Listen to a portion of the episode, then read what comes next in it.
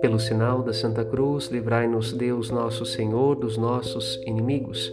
Em nome do Pai, e do Filho e do Espírito Santo. Amém.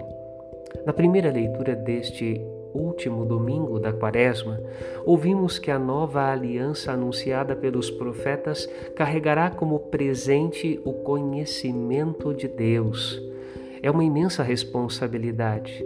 Por isso, o salmista pede um coração puro para poder conservar o dom recebido. Jesus conhece o Pai e deseja que seus discípulos também o conheçam e o escutem.